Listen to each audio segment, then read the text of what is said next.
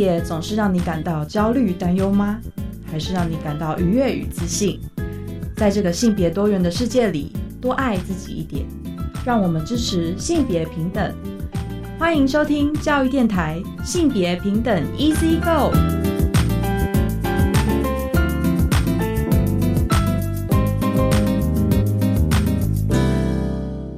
大家午安，欢迎收听教育电台性别平等 Easy Go，我是文龙。不晓得这礼拜大家都过得好吗？过年大家有什么计划呢？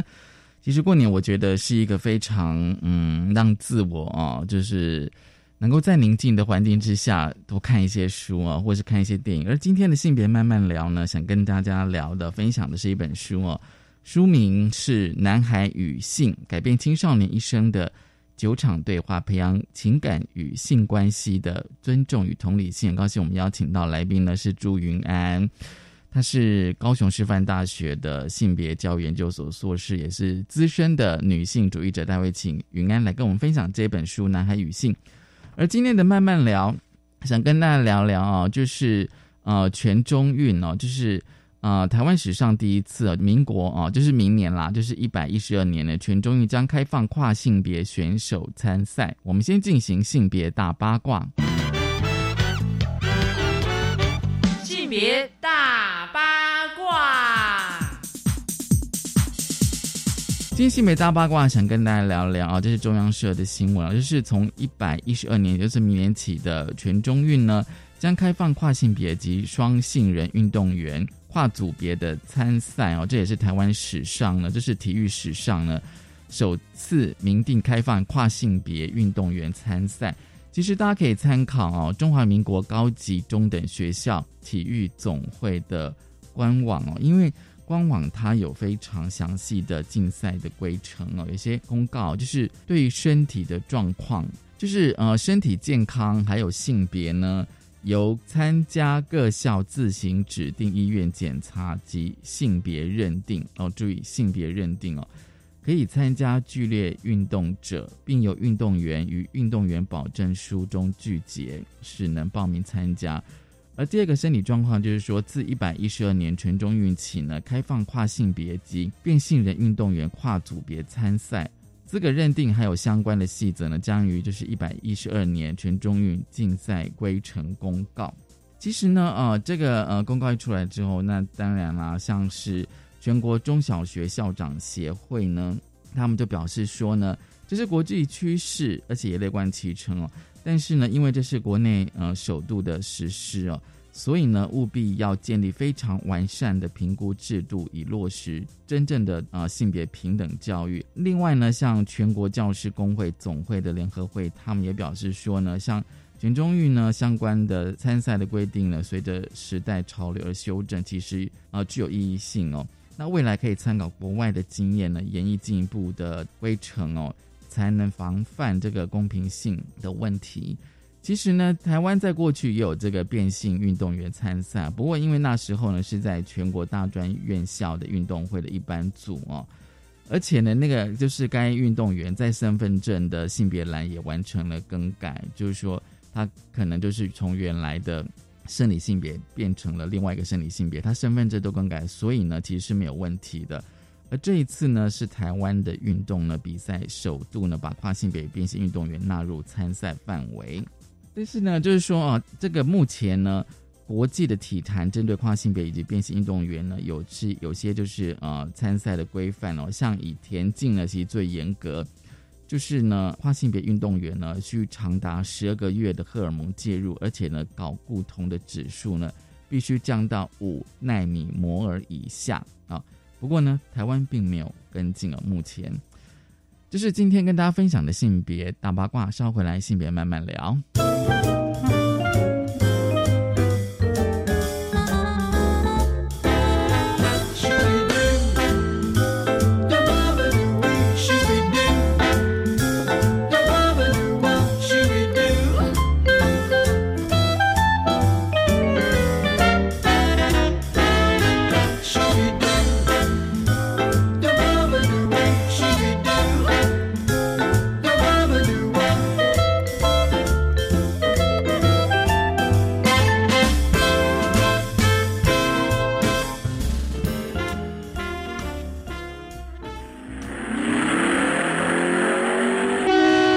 性别慢慢聊。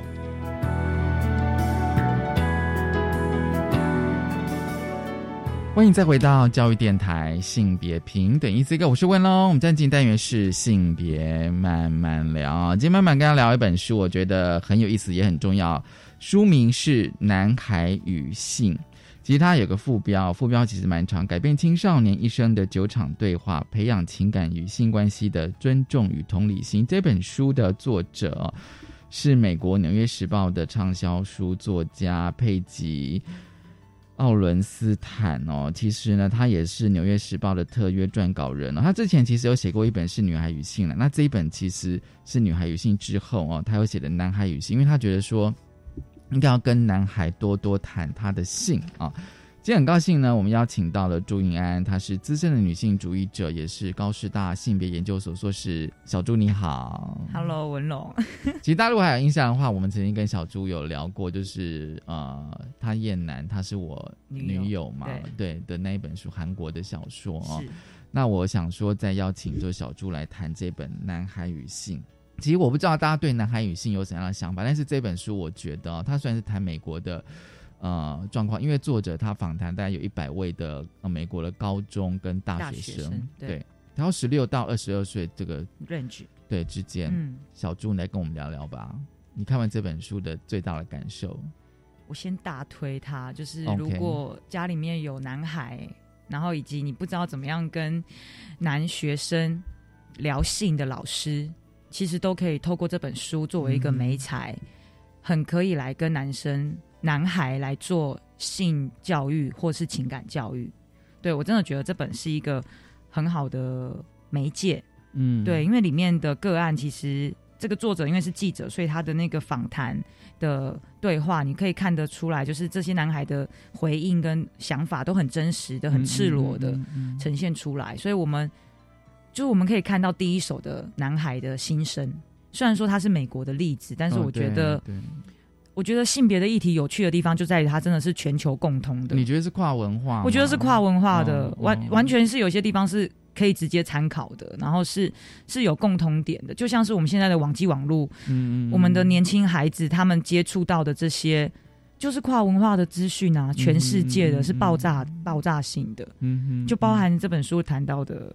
等一下我们会带到的 A 片。对，这本书其实它的涵盖非常非常多 哦。对，没错。嗯，所以今天我想跟小猪，因为小猪她是生理女性，对啊，异性恋，对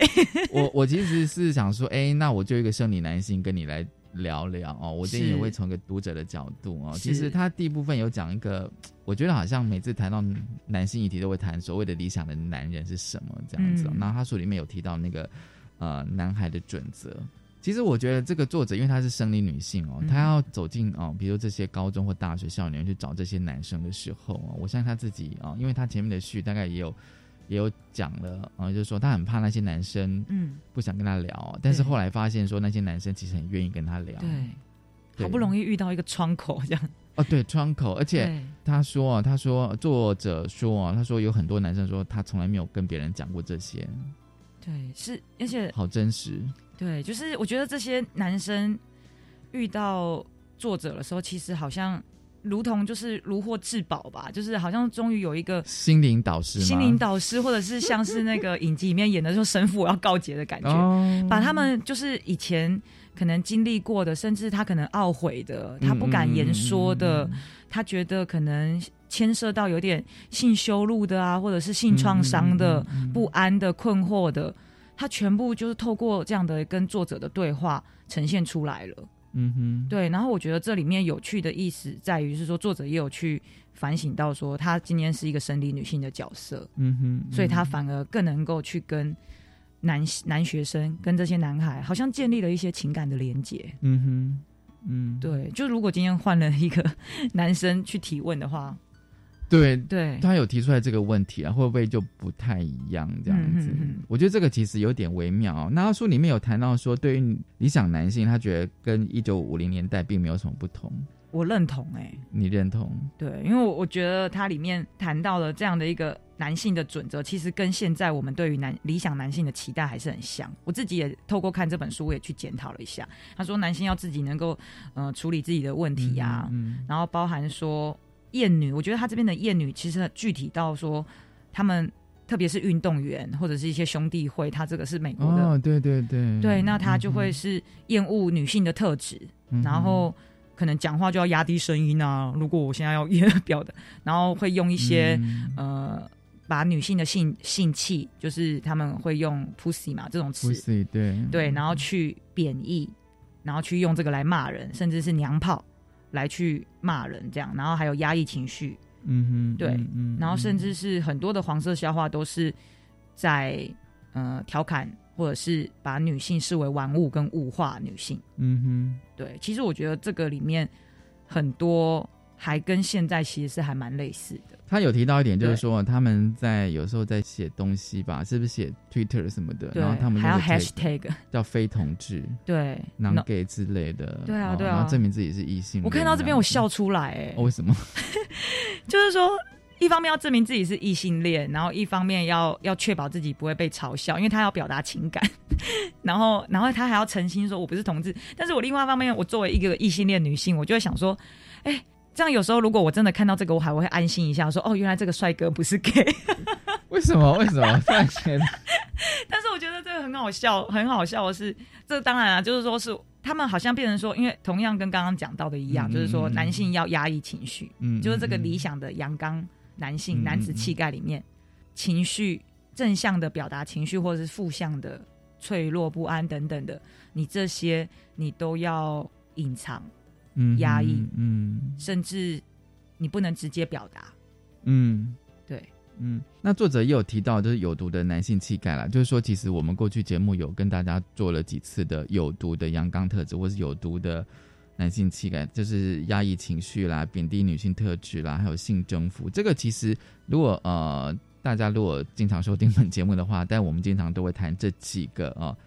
这几个。呃，他的呃，什么是有毒的呃男性气概哦？那刚刚小猪讲的那个，其实都有包括，比如说一定要用性，然后征服，嗯，他们觉得性是一种征服，对。你知道我看到这个时候，觉得说，哎，性怎么会是一种征服？你知道吗？哎，可是我觉得在异性恋的脚本里面真的是啊，真的是啊，异性恋的性互动里面，呃，性互动，嗯哼，性接触里面会是这种男主动女被动的这种脚本，然后男生就被迫。我觉得这里面也看到这些男孩的困境。哦，当然，当然，因为其实呃，对你说，你说，他们被迫必须要担任一个征服者的角色，他们被迫要做一个主动者。这件事情，其实我觉得在这个文本里面也看到很多男孩的苦恼。你你会不会觉得，就像这本书里面他描述的这这么多男孩访谈哦，就是说，如果今天一个男生哦，在亲密关系或者在性行为的关系里面，他并不是一个主动者，嗯。他是不是就被否定了？嗯，就要看是用什么样的呈现，你知道？因为像最近呃前阵子啦，就是说呃亚洲文化里面，可能我们还会日本啊，常常会发明一些新词汇嘛。嗯，所以就是像不是很主动的男性，就会用一种草食男去形容他。嗯，然后顿时间就会让这种草食男，就是不是那么主动的男性，比较被动的男性美化他起来，可爱起来了。对，只是说嗯在这里面。还是会有一种，这这的确有一种松动他的效果，嗯哼。但是不可否认的，他就算是草食男，他还是有一个男性形象在，嗯。相对于肉食性男性来说，就是这个肉食男的形容，就会是我们对于阳刚男性更多的这种框架，嗯哼。而且是非娘炮的草食男，可能还相对比较，我这边用这个娘炮这个词，sorry 啊，就是这个文本里面有提到，对，就是因为他就讲到说，这个娘炮就会是。这些男性怎么样去控管自己？嗯嗯，不要沦沦为这样的一个，让自己在一个男性的框架里面的一个很重要的一个界限。嗯，对。可是，在亚洲啦，就是草食男性反而还多了一点点松动吗？我不知道是不是我们像我们台湾可能性别也比较平等一点，所以比较多松动。我觉得应该是说，会不会就是说草食男的那个形象哦，他比较能够。呃，去提供了一个我们对于男性气概的想象，并不只是像肉食那那种，并不是永远就只有冲冲冲，会不会说很很攻击性很 man，就是我们讲很 man，很很，然后很有很多 muscle 的男性的形象这样子。那你说有没有松动？我觉得还是有待去观察的，因为草食男他也许可能还是在那个性别脚本里面去扮演那样的角色。对就是我就就这个角色，他也许就这个男性角色，也许他提供不同的意向，可是我不知道，就说在他的关系里面对，是怎么样去变化或怎么样子。嗯，对，那回回到我们的书上哦，那其实哦，我觉得他其实每一章节都有一个主题哦。嗯那我觉得他的确要、有时候会觉得说哦，就像刚刚小猪讲的，就是有些东西是跨文化的，比如说他有一个章节讲谈到 A 片哦，嗯。其实我相信百分之九十以上，我曾经有看过一个调查，他说百分之九十以上的男生都有看过 A 片这样子哦。嗯，对我其实我觉得应该更高了，甚至应该说接近百分之百这样子哦。就是说，他嗯书里面但有提到，就是说哦对，A 片有时候会去形塑男生对于性或对于女女性身体，或甚至对自己的身体的一些看法，这样子。我同意。对，，就是我觉得这不只是形塑男性的，也形塑了女性。就是他这里面书中也有提到说，其实有些女女孩也会透过去看 A 片，然后去了解说，哦，原来男生要这样被取悦。对，然后、嗯对，然后其实这里面其实他也带到说，特别是不只是 A 片，除了 A 片之外，还有电玩、卡通、影集，哦，对对对，还有各种的媒体脚本，其实影响了真实世界的情绪跟行为。对，然后我觉得它里面带到了点出来的是那个性化女性的样本真的是太多了。嗯哼，对这件事我我蛮同意的，因为呃，在我所接触过的异男里面，他们真的最多最多的管道以及平常聊天的内容，他们要建立那种亲密的那种连接里面，A 片的分享会是一个非常大的关键。嗯，对，应该是这样，嗯各种黄色笑话，对对对，也会是他们建立那个关系的一个很重要的美材。然后更不要说他们从 A 片里面去学习很多性的知识、pose 跟 knowledge。姿势跟知识。对 对对，知识跟知识。可是你知道，我有非常吊诡。可是如果你去问很多的生理男性尤其是异性恋的男生的话，他会跟你讲说，那个 A 片都是用盐的。对他们理智上知道，就像这本书讲的一样，就是说他们很知道很多东西是错的，对他们知道那个不是真实的。对，可是他们，他们即使是知道，但是他们看久了，他们真的潜移默化的那个影响，我觉得是是很惊人的。就是他们会从 A 片里面，因为各种媒材这边也有提到说，只要是存在就可以被拍成 A 片。对，然后包含说，我举到台湾最近发生的这种数位网络的性别暴力，就会是嗯像那种 deepfake，哦，对对，就是很多女网红啊，你只要你就算你没有拍过 A 片，你没有意愿要拍 A 片，但是我就是可以把你当成 A 片女主角。嗯嗯嗯，那嗯那些男性他们在观看，他们知不知道那些是假的？对，他们还是看啦，嗯。然后他们也享受在其中啦，嗯，然后各种主题的，就算知道那不是真的，然后我觉得这里面提到的会是，呃，因为他们为了要找可以相关刺激他们的性主题的 A 片，对，对他们会忽略到某些细节。哦，比如说哪些细节？然后我觉得这里面很厉害的是，这本书有带到他很多众多的实验跟研究嘛。嗯嗯，那个嗯忽略的细节会是说，当你一旦问起这些男性说，你有没有从里面看到一些侵犯女性的举动跟举止？他们会说他们没看到，嗯哼，对对。可是你就要再细问说哪个剧情或哪个动作，你觉得这个如果如果你真的是那个女生的时候，你你的感受呢？那他们就会知道说，他们就会发现那个是侵犯，或者是那个是其实，如果就你刚刚那样讲，我我就会认为说，那就变成是 A 片导读。比如说，我们现在来看一支 A 啊，对片，对对对对，然后我们大概看个几分几秒，哎，你大家觉得这一段怎么样？嗯然后是不是有那种类似像强暴或性虐待的成分？嗯，然后大家真的很理性的来讨论，就变成媒体试读了，对，就变成媒体试读，大家来检视 A 片，对。对，就会变成这个样子了。可是我觉得好像很少 有机会，这好像真的要到研究所层级啦。我自己在研究所的时候的对，就是说大家觉得 A 片，可是这种东西你你你没办法让它消失，它就一嗯直，而且现在就是网络科技这么发达，大家可能随时，你知道吗？我有听说有一些异男的男生的 Line 都有在传 A 片的。对，就是这这我可以证实。就是说，A 片会变成他们的一种呃媒介哦，就是交流 人际关系的媒介了。是是是，但是我这边也必须要澄清，是说，因为现在根据就是行政院性平处今年就是有讲说数位的呃网络性别暴力嘛，那你这样子擅自的去传播这样的一个影片，其实也也会触犯这种法律。书里面有提到说，也并不是每个男生都喜欢看 A 片啦，哦，是。就是说，如果你觉得哦，比如说，如果有人看 A 片，有有有男生看 A 片哦，然后说，哎，我们不应该这样怎样的时候，嗯，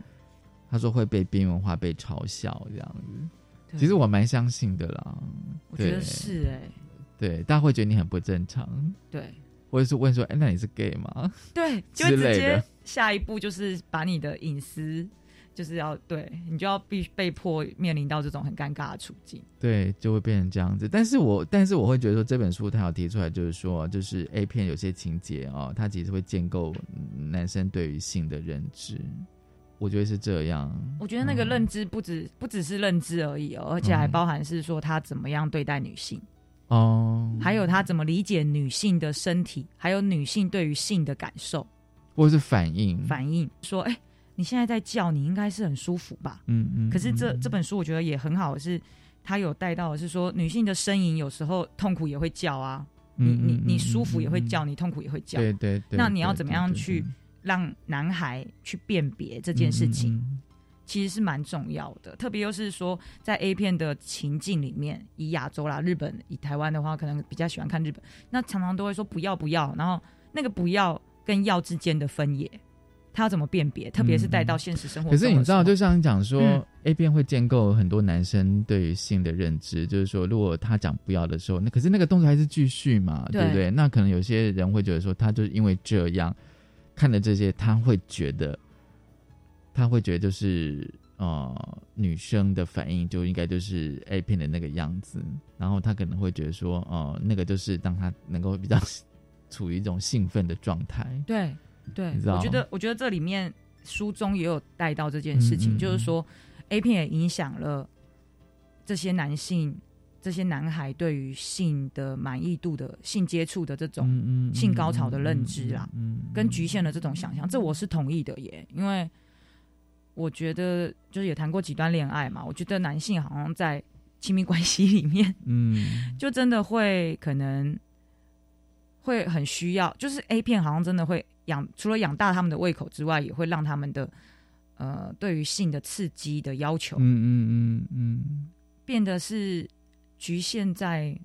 这种，A 片里面的脚本提供的，他认为就是那个现实上哦可能就是这样。对，现实上可能就变成是太呆板无聊了，嗯就像书中谈到的，就是香草性爱变得是很 boring 了，嗯嗯好，他需要重口味的这样子，会变成是这样子、进欸。阶的这样子。对对对对对会有一个这样的一个现象跟趋势，这不，嗯我觉得这个是一个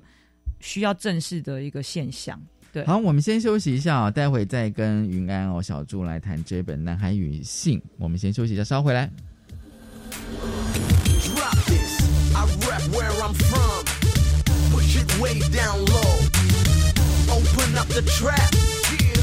Level up! I own this. Making money every day. I got all that swag. If you want more, I do it big time. Level up, drop this.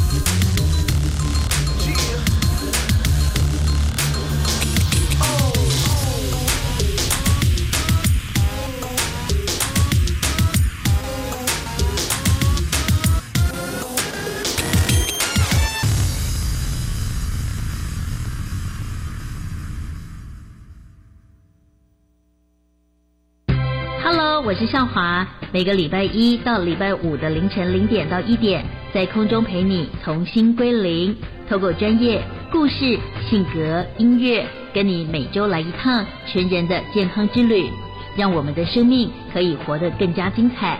所以记得每周一到周五凌晨零点到一点，收听教育广播电台 FM 一零一点七的《重新归零》，让我们准时在空中相遇哦。我想前往好山好水的偏乡学校，展现创新的教学方法。你好优秀哦，这是很棒的教学体验，我也要。为了在教学路上不孤独，我要参加教学访问教师计划。那我们赶快上脸书搜寻教学访问教师计划。对，一同在偏乡教育这块画布上增添色彩。好耶，来翻转教学生涯。以上广告是由教育部提供。儿子啊，到外地工作自己要小心哦。好，我会打电话回来报平安的。对对对，但是更重要的是打电话去更改你强制汽车责任保险的联络地址，保险不中断，妈妈才安心。好，如果民众的居住地址或通讯地址变更，也应主动告知保险公司，以确保能收到保险公司寄发之续保通知，并准时续保，以保障您的权益。若有相关问题，可拨打免付费服务电话零八零零五六五六七八询问。我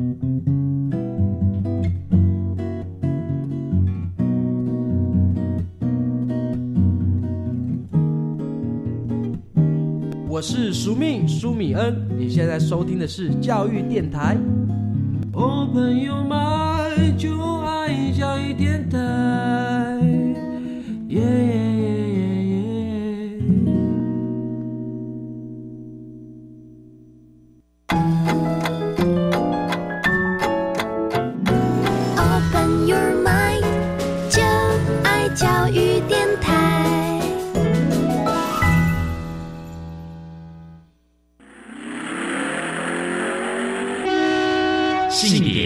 慢慢聊。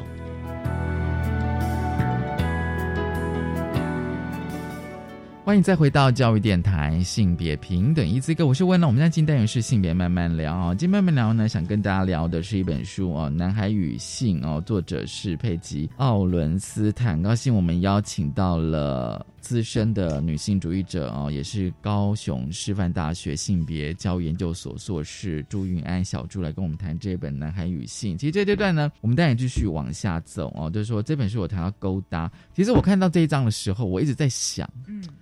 因为其实大家如果哦经常看就是美国的那种，比如说青春什么校园电影的话，大家都会看到有些剧情是说，哎，他们就一群同学到某个同学的家去开 party，有没有？然后 party 里面可能就几个男女就开始啊，像亲热啊，不管在房间或在厨房都可以，或在那种外面的庭院这样子哦。对哦，我觉得这有点在描写他们这种所谓的勾搭文化。可是有时候我在想说，勾搭它当然是翻译的，可是我想在台湾。我们好像很难找到相对应的一个词或者行为，或是一个情境，哎，嗯，对，我不知道小朱你怎么看？我我就在想呢，就会是运用网络交友的这种约会文化。网络交友，对，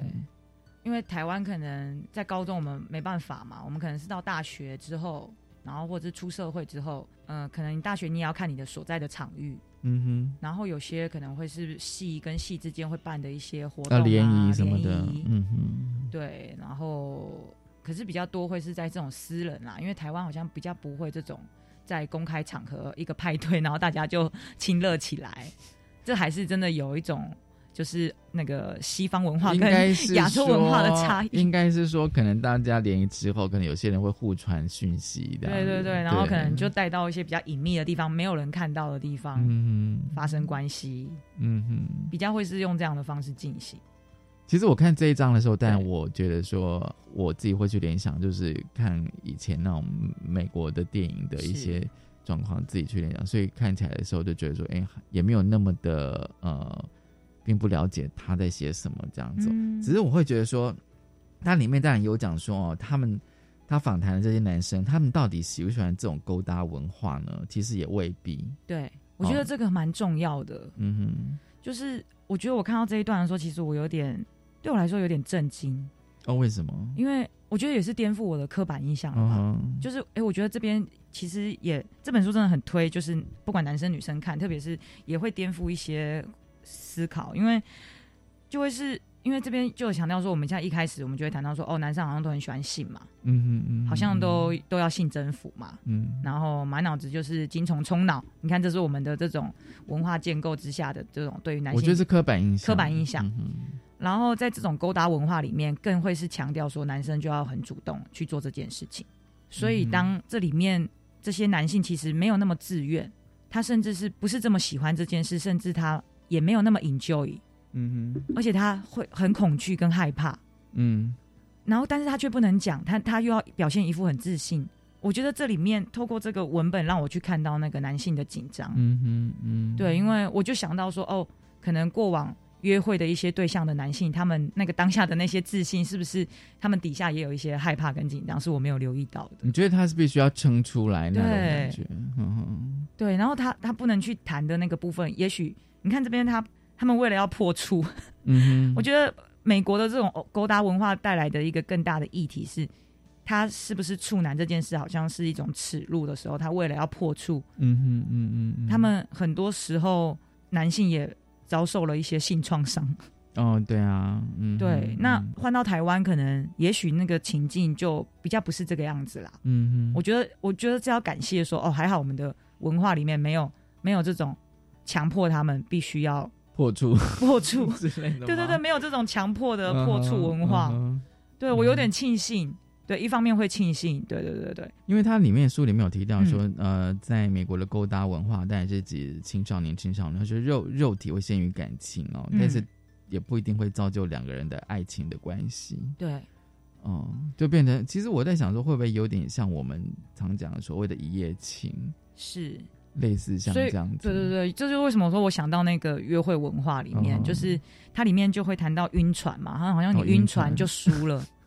然后就是变成说，对，这边就是身体先于感情，然后这，然后我觉得这里面点到说那个勾搭文化是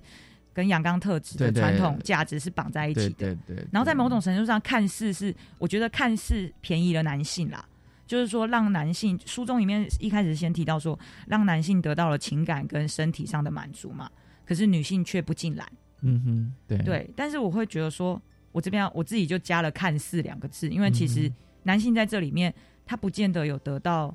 他不见得身体上，他只是身体，也许因为他被碰触了，他勃起，他做了射精这个动作。嗯我觉得书中里面也做了一些厘清，就是说男性的勃起跟射精不代表他真的高潮，对对，或是他真的愿意，他真的愿意。嗯然后女性的被抚摸的潮湿，就是她阴部的那个滋润，也不代表她真的感觉良好。嗯哼，我觉得这里面这个书很细腻，把这件事去做了一个区隔，嗯哼，把高潮这件事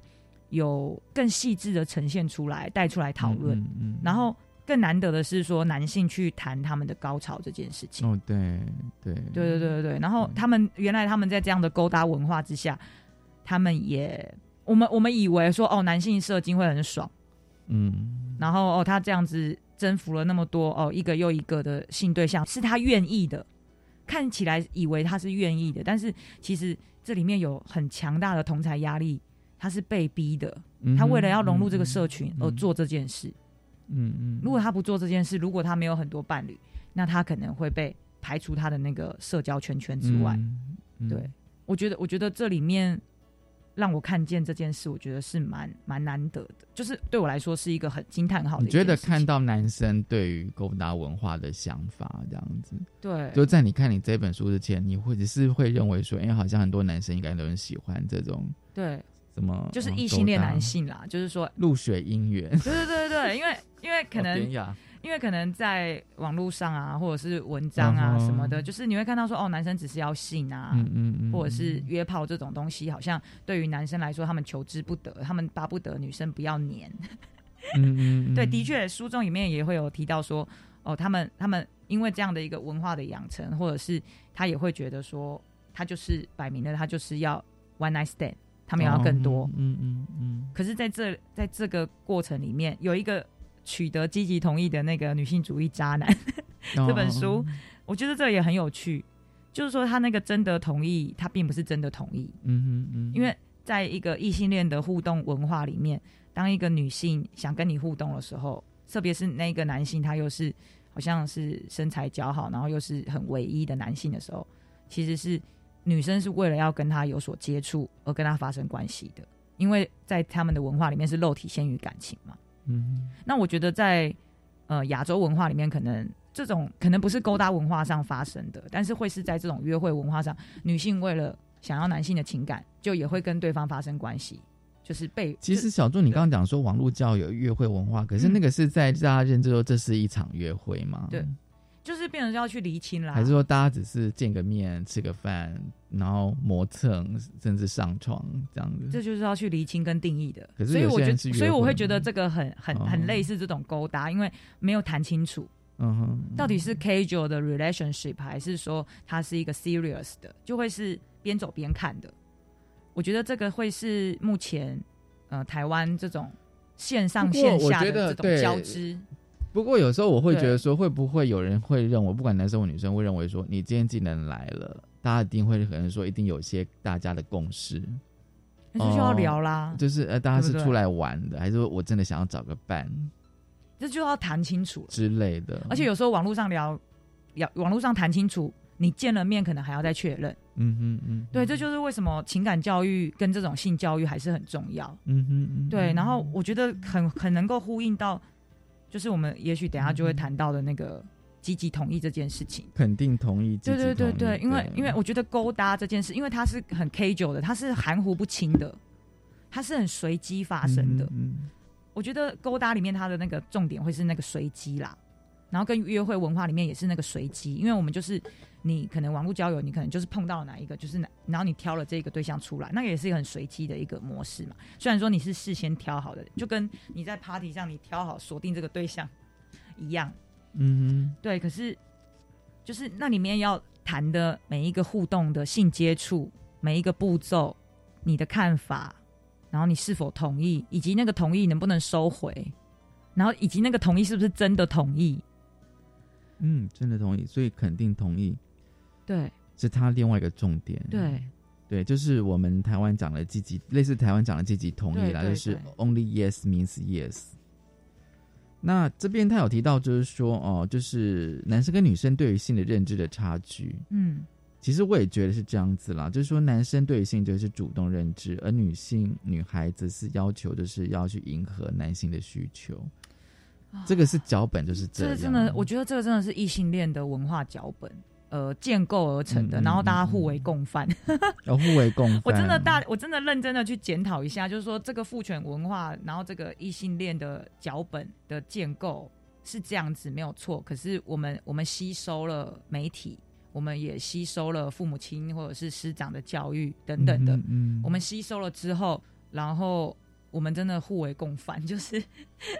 就是我我们女性可能也巩固了男性的阳刚气质，就是如果男性如果他今天很阴柔，或者是他呃，就跟这本书提到的那个一样，就是说一个一个男性他如果很全面的展现他的情感，很透明的展现的时候，他就像那个书中里面提到说，女性宣称会想要情绪能够透明化表达的男性，嗯嗯嗯但其实真的，如果有这样的男性来跟他追求的时候，他反而还不要，还会排斥。嗯，你觉得原因到底在哪里？我觉得原因就是在于是说这种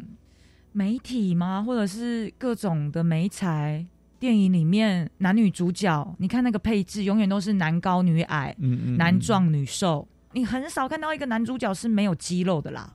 或是很丑的，对，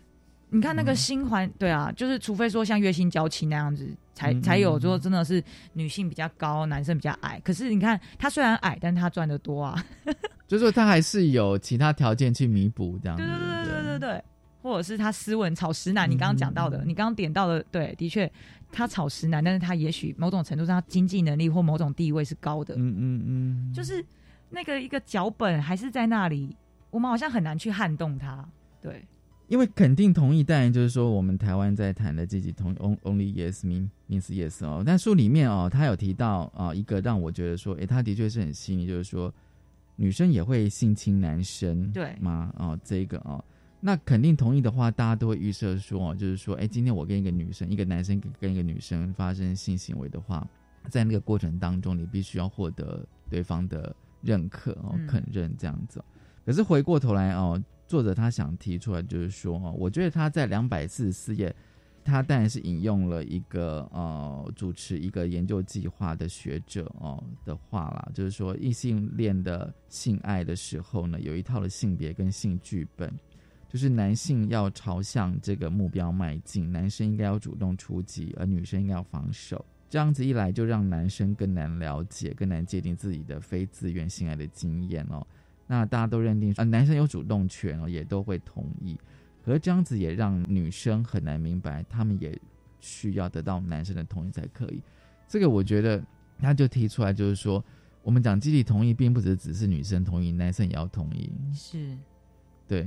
因为他有提到，就是说，我们呃延续就是前面讲的勾搭文化，就是说有些男生他并不是很想。要发生这种所谓的勾搭文化，对，也可能会发生非自愿的性行为。对，我觉得在他书里面一开始还有提到一个例子，就是说，就是他们有一个 party，就一个男孩分享的，就是那个女生著名的会把人灌醉，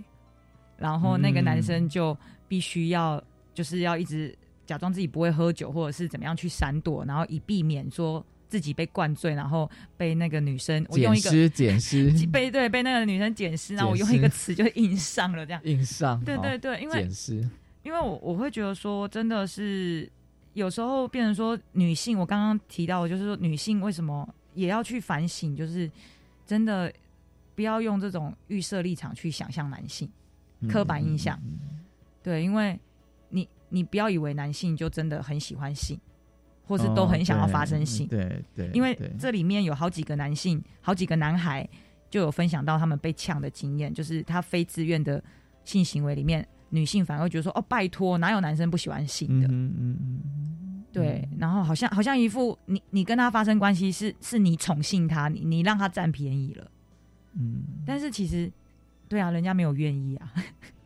所以你也觉得是共犯结构？我觉得是 共犯结构，这样。对，我觉得就是因为这是太紧密交织在一起的一种文化，就是男性巩固了这种厌女跟性化物化女性的一个状态，所以我们女性也受困了。可是我们身为女性，我好像也巩固了这种阳刚文化的的产生。我好像在某种程度上，我也必须要我自我检讨，跟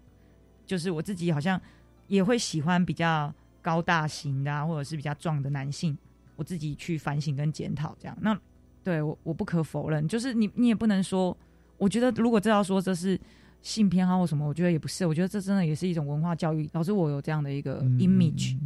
好像觉得那样才叫 man，嗯，然后我作为一个女性，好像我今天我真的。我也同意作者说的，就是女性主义变成是我的一种逃避，或者是我觉得它是一种我的一种武器，让我可以展现出我可以不要当孙云云或是林志玲那种样子。嗯嗯嗯，对，那但是那是因为有女性主义帮了我，可是男性要怎么办？这样，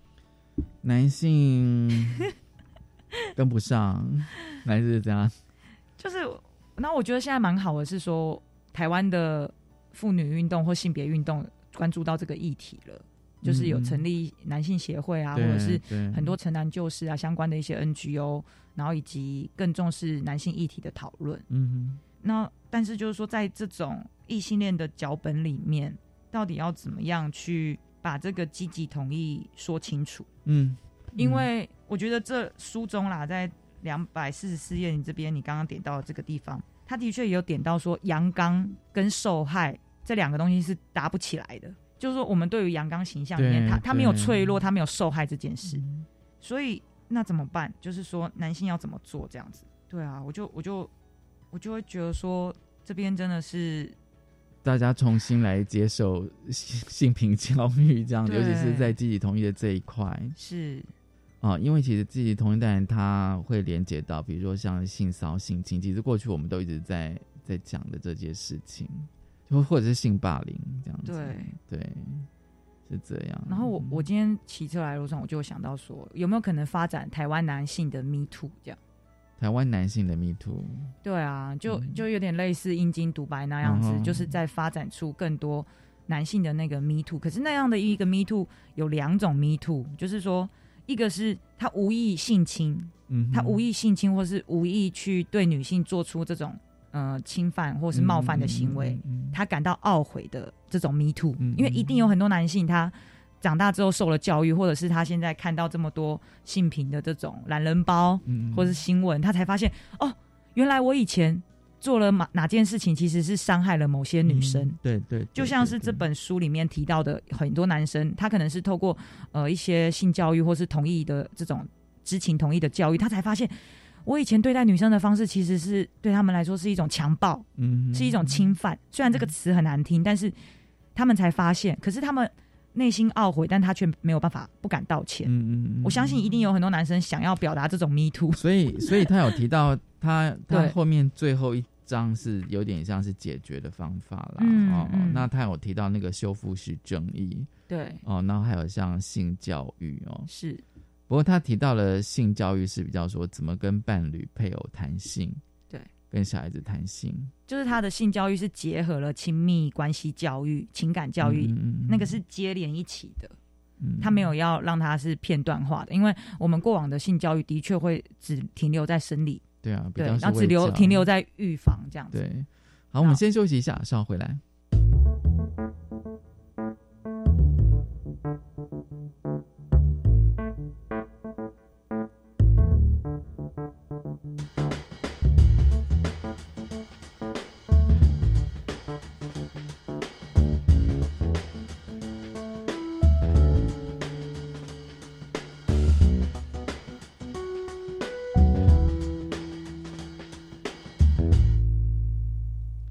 教育电台性别平等一自由。今天我们跟大家分享的是男孩与性哦。好，其实刚才休息的时候，小猪哦，他就讲说他一直在想讲 Me Too 跟 Part Two 了，这第二种的 Me Too 哦。那书里面他当然有讲到修复式正义，大家可以去看书了解。那 Me Too Part Two 是怎样？就是说，我觉得那个男性的那个 Me Too 可以再来第二 part 的那种，那个一部分是。男性被性侵或者是非自愿性行为的这种、嗯嗯、这种经验，他们一定也有很多 me too 要说，对对，因为他们在不经意之间可能被很多女人或是男人对。硬上的经验，对对，或甚至他无意识被发生的事情，这本书里面也谈到很多，对，那一定有很多这样的故事需要被看见，而且。嗯。我觉得，因为这个受访这个记者他访问的都是这些青少年，嗯嗯，那就会看到的是。真的也的确跟台湾的数据很类似，嗯，就是说未成年真的是被性侵的比例、被骚扰的比例，其实是真的是比较高的。嗯、对，那我觉得这很需要被重视。那我觉得也因为是这样，就是因为很多男性可能在他小时候是这样被对待，所以也可能会导致说他长大之后会不会更拥抱这个阳刚气质？嗯，因为就呼应到说，这书中里面其实他不是只有谈到异性恋的。互动关系，他其实还有谈到跨性别或者是同志族群的男性，甚至对、呃、黑人或者是其他族裔。那我就举说那个跨性别的男性，他就有谈到说，因为他自己以前是女性嘛，对，所以他以前是这种被性骚扰啊、性调侃、性嘲笑的对象。嗯嗯嗯、那当他转换变成男性的时候，他自己的亲身经验就是。他真的被骚扰变少了，而且谁也不敢动他了。嗯嗯嗯，他就会知道，他就很安全，他不再会是一个被性侵、霸凌或者他会觉得作为一个男变成一个男性好像有优势。对，他就取得了某种优势。那这这也是真的。所以，当我觉得有时候也不能怪男性去拥抱阳刚特质，因为这也是一个很蛮好的武器。我我自己看下来，那整个的总结就是说，我们还是要试图去改变。对对对，就是说，这个有这样子的性别文化存在？这个修复式正义，我觉得是很需要做，但是我突然觉得说，你讲的 “Me Too” Part Two 是不是也是一种修复式正义的？对，其实是很呼应他的这个修复式正义，让男性去把这个创伤的经验去言谈出来，嗯、然后能够变成是一个公开故事，因为他不再是隐匿在自己内心黑暗的角落。而是当他能够一样像我们女性把这些受害的经验讲出来之后，他就会是一个公开的故事脚本了。他可以召唤出更多一样受害的青少年或者是成人。嗯哼嗯，对，因为有些你没办法言说嘛。因为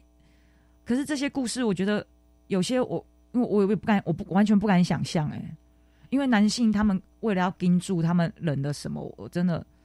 对嗯，嗯，那我觉得这样的修复式正义其实是。美国现在有在做了，我看到其实是蛮开心的，因为我看到他们现在推守贞教育，花了这么多六百亿的台币，而且还在增加当中。这么这么恐怖的情境之下，他们都很努力的在推动这样的一个，因为他们知道守贞教育是没用的、啊。对，嗯、那我们台湾性别教育跟性别平等是走在国际这么前六名的这样的一个亚洲第一的一个处境的状态下，嗯我们还不去谈这种修复式正义嘛？我们还不去让更多的男性能够去把他的内心的这些经验说出来吗？嗯哼，对，我觉得我们是更需要去做这件事情，让更多的男孩跟女孩，不管他是什么样的性取向跟类别，他都能够去好好的去言谈他的经验跟感受。